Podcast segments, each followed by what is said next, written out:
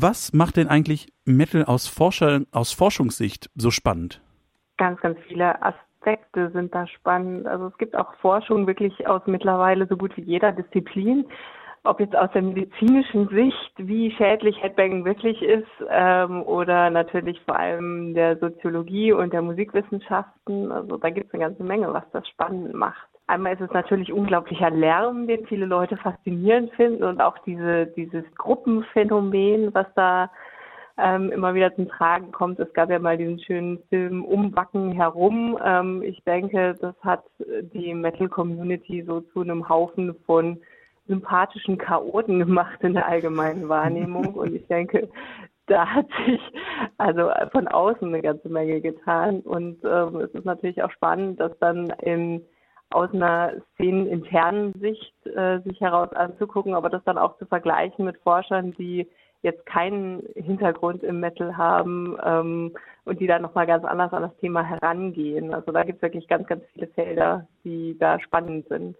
Und du bist ja im Wesentlichen kulturwissenschaftlich unterwegs. Magst du ganz kurz zusammenfassen, mit was du dich beschäftigt hast in deiner Dissertation, wenn das, das geht? Das kann ich gerne machen. Also ich bin, ich versuche es kurz zu machen. Also ich habe ja Skandinavistik studiert und ähm, dort eben auch relativ bald einen kulturwissenschaftlichen Schwerpunkt gesetzt. Und ähm, ja, ich bin an das Thema rangegangen. Es hat mir natürlich immer mal wieder im Hinterkopf rumgespukt, während dem Studium schon, weil Norwegen und Metal, das liegt ja irgendwie doch sehr nah beieinander. Ich hatte Norwegisch Sprachkurs und äh, habe da auch immer mal wieder ein Referat halten dürfen müssen, wie auch immer. Ja, und irgendwann hat sich das dann durchgesetzt, was mich das sehr interessiert hat, ähm, diese kulturelle Ebene, die da drin steckt. Man ähm, hat ja viele Studien schon gehabt zum Thema Rechtsextremismus im Metal und besonders wenn dann Runen auftauchen und Wikinger und irgendwelche markanten Typen mit Bart, äh, die dann äh, Schlachten ziehen, ist man schnell bei diesem Thema. Ich habe aber immer wieder gehört, gelesen, dass die Musiker selber das gar nicht so sehen, ähm, warum auch immer, ähm, und äh, da eher eine kulturelle Komponente mit ausdrücken wollen und äh, ja, so ihre eigene Identität ansehen möchten. Deswegen habe ich das auch kulturelle Identität genannt. Also ich habe mir den norwegischen Metal im Speziellen angeschaut und ähm, diese, diese Norden-Komponente darin. Also ich habe mir die Wikingerzeit angeguckt, wie präsentiert wird, ähm, nordische Mythologie und Naturdarstellung. Ich habe da einen relativ großen Korpus gehabt am Anfang, den habe ich ähm, qualitativ durchforstet und versucht, Kategorien zu bilden und dabei kam eben raus, eben geschichtliche, eine geschichtliche Dimension, ähm, religiöse Elemente, wo es eben um, um ja sowas wie eine nordische Religion, das kann man nicht so nennen, aber fast, ich nenne das jetzt mal kurz eben so, dann äh, ganz, ganz viel eben Naturdarstellung, Atmosphäre ähm, und dann gab es aber auch noch eine Kategorie, die sich so eher den typischen Metal-Themen gewidmet hat, also hier so keine Ahnung, Sex, Drugs and Rock'n'Roll, ähm, was weiß ich, Schicksal und solche Dinge, um die es da immer mal wieder geht, Sozialkritik. Ja, also auch so eine spezifisch nordisch oder auch norwegische Komponente oder sagen wir mal lieber skandinavische Komponente wo es dann zum Beispiel bei manchen Bands, die haben irgendwelche Volkslieder oder volkstümlichen Melodien gecovert ähm, und in ihre Alben mit aufgenommen. So, das waren so die fünf Hauptpunkte, die ich mir da rausgezogen habe. Und ähm, habe natürlich dann auch versucht, mit den Leuten zu sprechen, das hat dann das Material praktischerweise nochmal etwas eingegrenzt, so dass ich auch wirklich ähm, eine Studie draus machen konnte. Zum Beispiel Enslaved haben mit mir geredet und einige, die gerne anonym bleiben wollten, ähm, die mir aber auch sehr viele interessante Dinge erzählt haben über die persönliche Komponente, die da mit reinspielt, der Umgang mit Quellen. Äh, also das war tatsächlich eine Frage, die ich gestellt habe, wo ich ähm, nicht in ausreichendem Maße für mein Gefühl eine Antwort bekommen habe. Aber es ist auch eine schwierige Sache, da wirklich sinnvoll oder, oder zu reflektieren. Man hat ja so zum Beispiel, wenn man sich die Wikinger anguckt, ein Bild, was sich das ganze Leben vielleicht sogar schon formt. Man fängt an mit irgendwelchen Kindersendungen oder Kinderbüchern und äh, sieht Filme, ähm, sieht vielleicht auch mal die eine oder andere Dokumentation, wo auch mit viel mit Bildern gearbeitet wird und das beeinflusst einen natürlich alles und das beeinflusst auch das Output, was am Schluss da steht. oder dieses Produkt, was man dann quasi abliefert. Und das geht den Bands natürlich genauso. Die Musiker auch gefragt, warum sie das eigentlich machen. Also haben sie irgendeine Message, die sie damit rüberbringen wollen? Ähm, und äh, wollen sie irgendwas bewirken? Ähm, das waren so die grundsätzlichen Fragen, mit denen ich da rangegangen bin. Und äh, ja, da kam mm, eine Menge bei raus. Mhm. Das ist absolut wahr. Ein Buch ist nämlich dabei rausgekommen.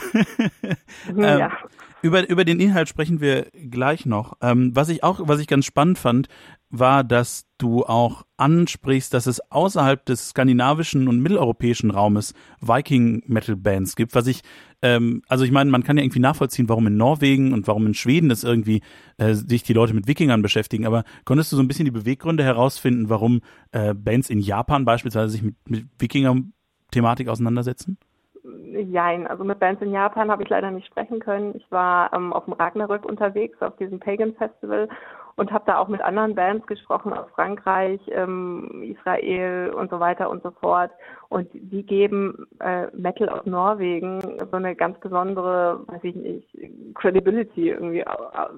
Das ist als besonders authentisch und besonders ja, ich weiß nicht genau, wie ich es beschreiben soll. Also das ist einfach ein wichtiger Moment gewesen, glaube ich, in der Geschichte des Metal, diese, dieses Phänomen, was da aus Norwegen kam. Es hat ja angefangen mit dem Black Metal in den 90ern, wo schon so vereinzelt ähm, Wikinger-Thematik wirklich schon drin war oder sogar Ende der 80er schon ähm, aus Skandinavien insgesamt. Der Metal aus Norwegen hat dann nochmal so eine ganz besondere Atmosphäre reingebracht und ähm, auch dieses ja, dieses satanistische, dieses ein bisschen elitäre, also das wurde weltweit wirklich wahrgenommen und hat sich zu so einer Art Kult entwickelt. Daraus haben sich natürlich dann wieder die Bands abgespalten und haben gesagt, nee, also Satanismus, das ist ja im Prinzip Christentum nur umgedreht, das wollen wir nicht. Deswegen befassen wir uns lieber mit der Wikingerzeit, mit der Geschichte. Ähm, das ist näher an uns dran als dieser ganze Satansquatsch. Aber ich denke gerade, ähm, der Impact, den diese, diese seltsamen Gestalten wie Varg und Co. hatten, der ging doch wirklich durch die ganze Metal-Welt durch und da zeigt sich auch wieder, was für ein globalisiertes Phänomen Metal wirklich ist. Wir haben ja auch, ähm, ich weiß nicht, ob dieser Film bekannt ist, hier äh, Black Heart, ähm, wo es um drei Bands oder drei Musiker geht, die so ganz, ganz extrem aus dem norwegischen Black Metal beeinflusst sind, unter anderem dieser ähm, Diener aus dem Iran, der dann nach Norwegen gegangen ist, um mit seiner Musik dort aufzutreten und Musiker um sich gruppiert hat. Also man, man sieht wirklich, wie, wie, wichtig das ist. Ähm, bei ihm ist es dann auch noch zu dieser Situation gekommen, dass er Angst hatte, wieder zurückzugehen, weil er nicht wusste, also weil, weil diese Art von Musik ähm, und diese Art von Thematik einfach in seiner in seiner Gesellschaft nicht akzeptiert oder sogar verboten ist und ähm, er dann wirklich in Norwegen geblieben ist und Asyl beantragt hat.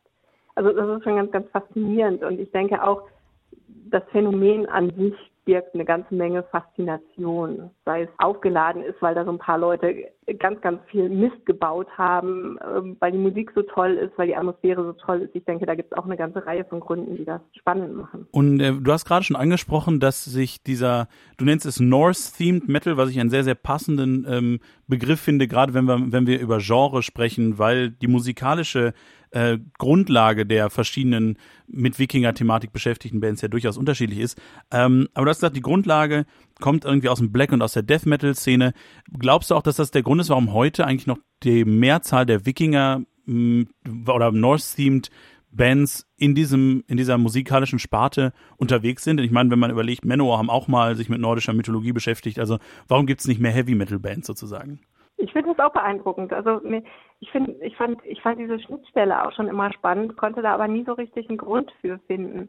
Ähm, weiß ich nicht, so, so dieses, dieses Fantasy-Ding, das ist ja auch, ich meine, dass die nordischen Bands, also die ich jetzt untersucht habe, die haben natürlich einen anderen Anspruch, aber dieses ganze Fantasy-Zeug von Manowar oder Blind Guardian oder sowas, was da auch irgendwo mit reinspielt, würde ich behaupten. Ähm, ich finde ich finde das total faszinierend, dass sich da das da nicht so durchgesetzt hat oder vielleicht auch, dass man da ein breiteres Spektrum vielleicht auch anlegt und mehrere geschichtliche Themen irgendwie immer mal wieder aufgreift, weil halt nicht nur die Wikinger irgendwie die Superkämpfer waren, sondern was weiß ich, irgendwelche aufgepumpten Typen in äh, Fellhöschen, wie sie bei Manowar zu finden sind, die so zusammen basteln kann. Was auch immer das zu nehmen ist.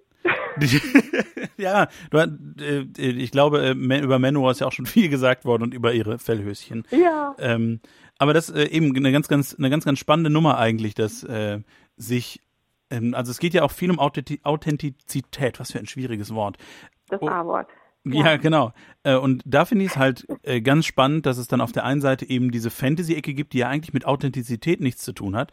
Und auf der anderen Seite dann ja. äh, Leute, die sich hinstellen und sagen, oh, wir singen jetzt über Wikinger, was aber auch unter Umständen mit Authentiz Authentizität, du weißt, was ich meine, nicht so weit her ist. Genau. Genau. Also da gibt's da gibt's ja auch in der Szene selber, also mit diesem nordischen Themenfokus, das klingt auf Deutsch irgendwie so ein bisschen stapelig, aber es ist klar, was ich meine. Also Wikinger und ähm, nordische Mythologie und äh, ja, Naturdarstellungen zu einem gewissen, so eine vorchristliche Zeit, die äh, irgendwie dargestellt wird, das wird ja auch von unterschiedlichen Bands mit unterschiedlicher Ernsthaftigkeit verfolgt. Für manche ist das so eine Spielwiese, wo man sich so ein bisschen austoben kann. Da kann man sich ja, vielleicht ein paar Versatzstücke rausholen, die das cool machen, die so das, das Bild transportieren, dass man gerne, ähm, womit man gerne eine Atmosphäre erzeugen möchte, so was weiß ich, Lagerfeuer, irgendwelche Kämpfer nach dem Kampf, die sich äh, hier ihren Met gönnen oder was weiß ich. Also wie, wie, wie historisch korrekt das sein mag. Ähm, da gibt's natürlich auch unglaublich unterschiedliche Ansätze und ähm, das macht die ganze Sache auch wieder interessant. Deswegen habe ich auch nach der Motivation gefragt. Ist da irgendwie so die Absicht dahinter, ähm, die Zeit musikalisch darzustellen, weil Musik, also Wikinger Musik ist es ja nun nicht wirklich. Du hast gerade schon erzählt, dass äh, vier Bands nicht wollten, dass sie namentlich im Buch auftauchen. Die einzige Band, die namentlich auftaucht im Interview mit dir, sind Enslaved. Ähm, was für Gründe gab es dafür? Also bei manchen Bands, die habe ich auf dem Festival erwischt. Das war nicht immer einfach, Leute zum Interview zu bekommen. Vor dem Auftritt waren sie irgendwie total nervös und danach wollten sie natürlich feiern, verständlicherweise. Da habe ich manchmal noch Leute erwischt und mit denen reden können, konnte dann aber sie nicht mehr erreichen, nachdem ich ähm, quasi meinen Text geschrieben hatte. Also das ist das ist auch ein ganz, ganz praktischer Grund, warum ich sie nicht namentlich, namentlich erwähne weil ich die Einverständniserklärung einfach nicht habe. Dann gab es aber auch jemanden, der mir eine sehr, sehr persönliche Geschichte zu seiner Musik und zu der Entwicklung, die er mit seiner Band durchgemacht hat, quasi ähm, erzählt hat und der ja jetzt natürlich auch nicht will, weil das Buch natürlich auch in Norwegen erhältlich ist, dass da jeder seine Geschichte äh, so wirklich en Detail kennt. Und äh, ja, also ich, ich denke, das sind so auch Beweggründe, die man akzeptieren muss und die ich auch gerne akzeptiere. Also es gibt wirklich viele Interviews, wo viel gesagt wird. Es war jetzt nicht weiter schwierig, so weit raus oder diese diese ähm, die Interviewpartner von mir so weit rauszuziehen, dass ich da ähm, ich habe halt einfach noch ein paar andere Bands mit reingenommen, zum Beispiel in die Coveranalysen und so weiter und so fort und dann wieder was weggelassen und so. Also das äh, ja, gibt dann schon insgesamt auch ein ganz gutes Bild. da hatte ich am Anfang ein bisschen Sorge, dass das nicht durchführbar ist, wenn eine Band äh, tatsächlich so als äh, namentlich erwähnt wird und äh, der Rest nicht. Aber mhm. es hat dann doch ganz gut geklappt. Ich fand es auch absolut, äh, absolut in Ordnung. Ich fand das nur interessant, dass es eben, ich hatte, ich hatte so ein bisschen überlegt, weil ich war ja in Schweden und da hatte man ja. manchmal so ein bisschen das Gefühl, dass bei Bands, die sich mit nordischer Mythologie ähm, beschäftigen, ähnlich wie in Deutschland letztendlich, immer so ein bisschen ja. diese rechten Tendenzen mitschwingen. Das und stimmt. ich hatte die, äh, mein, mein erster Gedanke war vielleicht, dass sie, äh, weiß ich nicht, äh, das nicht verstärken wollten oder wie auch immer. Ähm, nee, also ich hatte bei den norwegischen Bands insgesamt den Eindruck, dass sie das relativ locker sehen und dass auch die norwegische Gesellschaft das relativ locker sieht, weil Metal in Norwegen ist wirklich im Mainstream angekommen. Da sitzt Ivar Björnsson von Enslaved, sitzt im Frühstücksfernsehen und plaudert, plaudert munter drauf los. Hier äh, Satyricon, der Sänger, ähm, ähm, in einer Dating-Show äh, und wird da so ein bisschen auf die Schippe genommen und reagiert da aber ganz cool drauf. Die ähm, viele Musiker, also zum Beispiel Zulefall, über die ich auch schreibe, werden ähm, staatlich gefördert.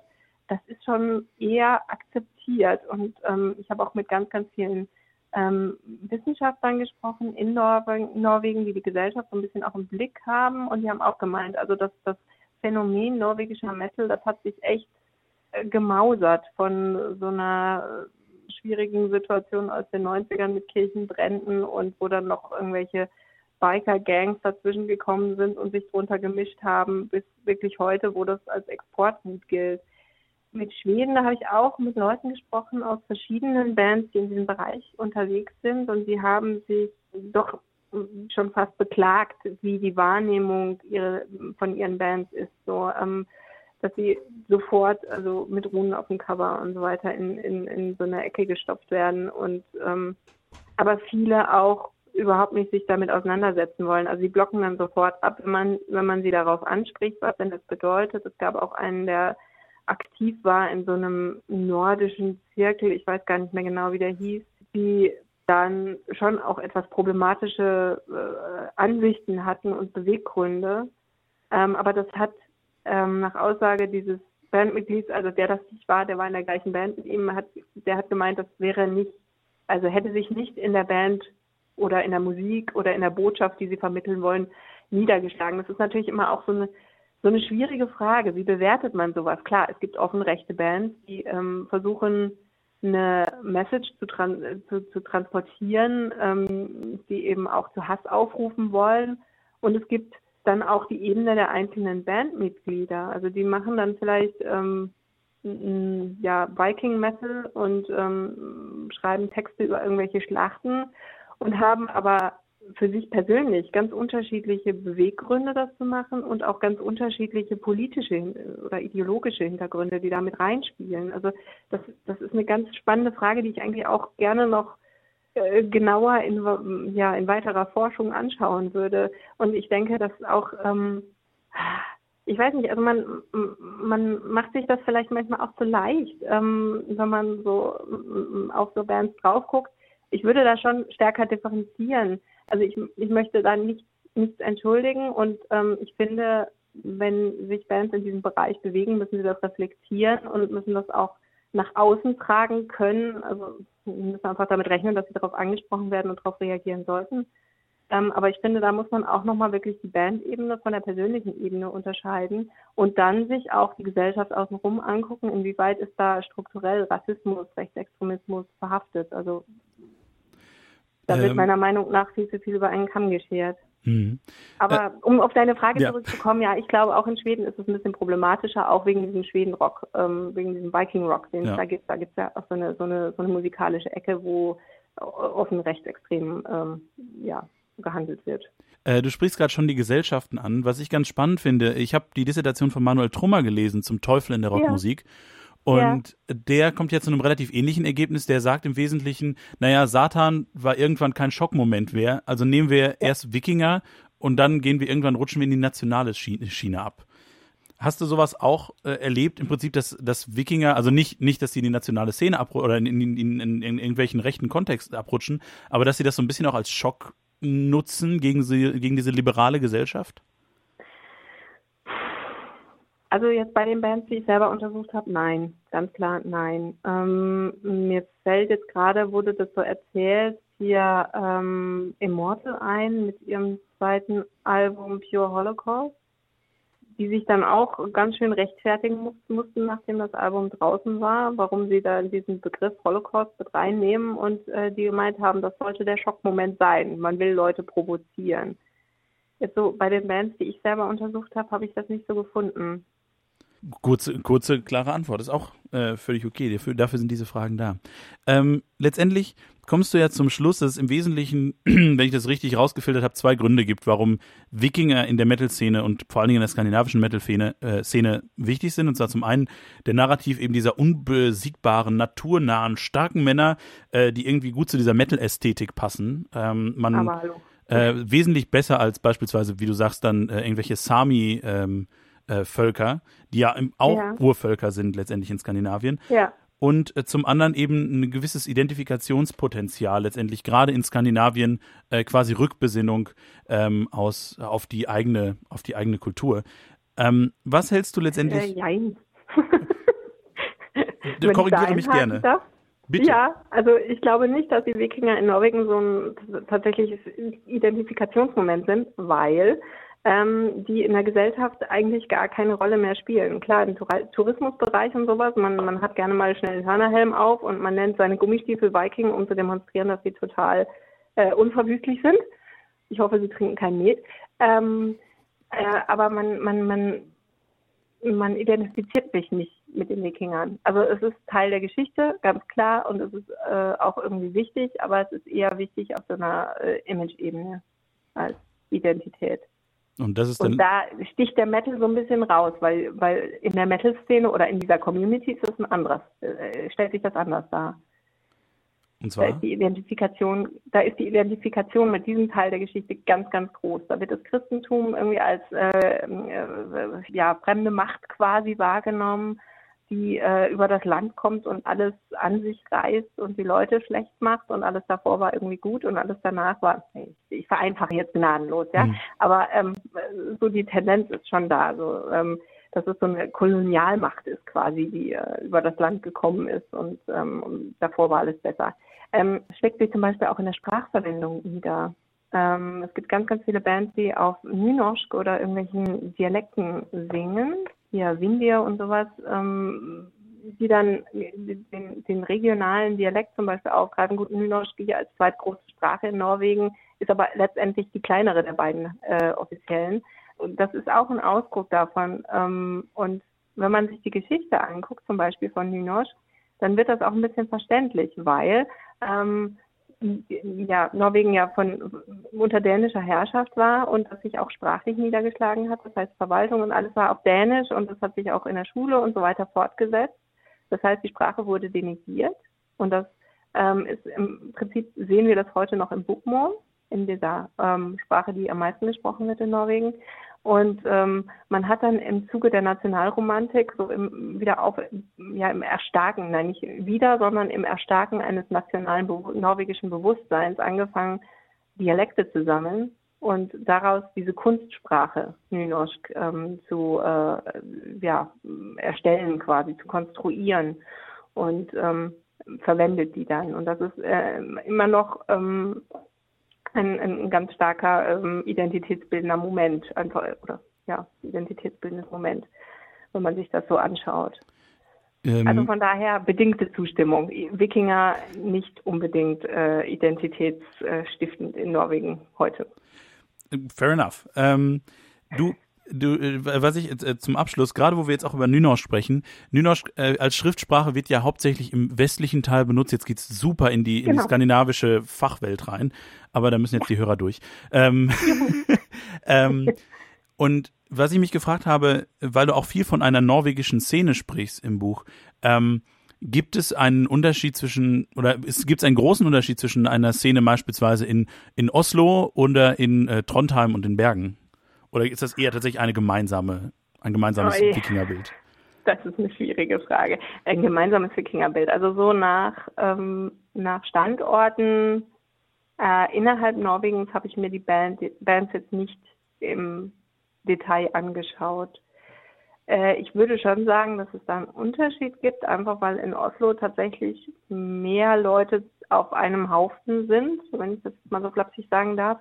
Ähm, auf der anderen Seite muss man bedenken, dass die Mobilität innerhalb von Norwegen doch ziemlich hoch ist. Also dass man auch über viele, viele Kilometer hinweg zusammenarbeitet in Bands oder ähm, in Projekten. Und ähm, das ist tatsächlich eine schwierige Frage, die ich so, glaube ich, nicht beantworten kann.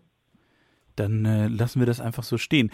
Das war Dr. Imke von Hilden. Jetzt dürfen wir es sagen. Es freut mich sehr. Ähm, ihr Buch heißt Norwegian Native Art Cultural Identity in Norwegian Metal Music. Alles richtig, glaube ich. Genau. ähm, und falls ihr das äh, lesen wollt, findet ihr in der UB oder halt kaufen. Großartiges Buch. Ähm, danke, Imke. Ich danke dir, Max. Vielen Dank.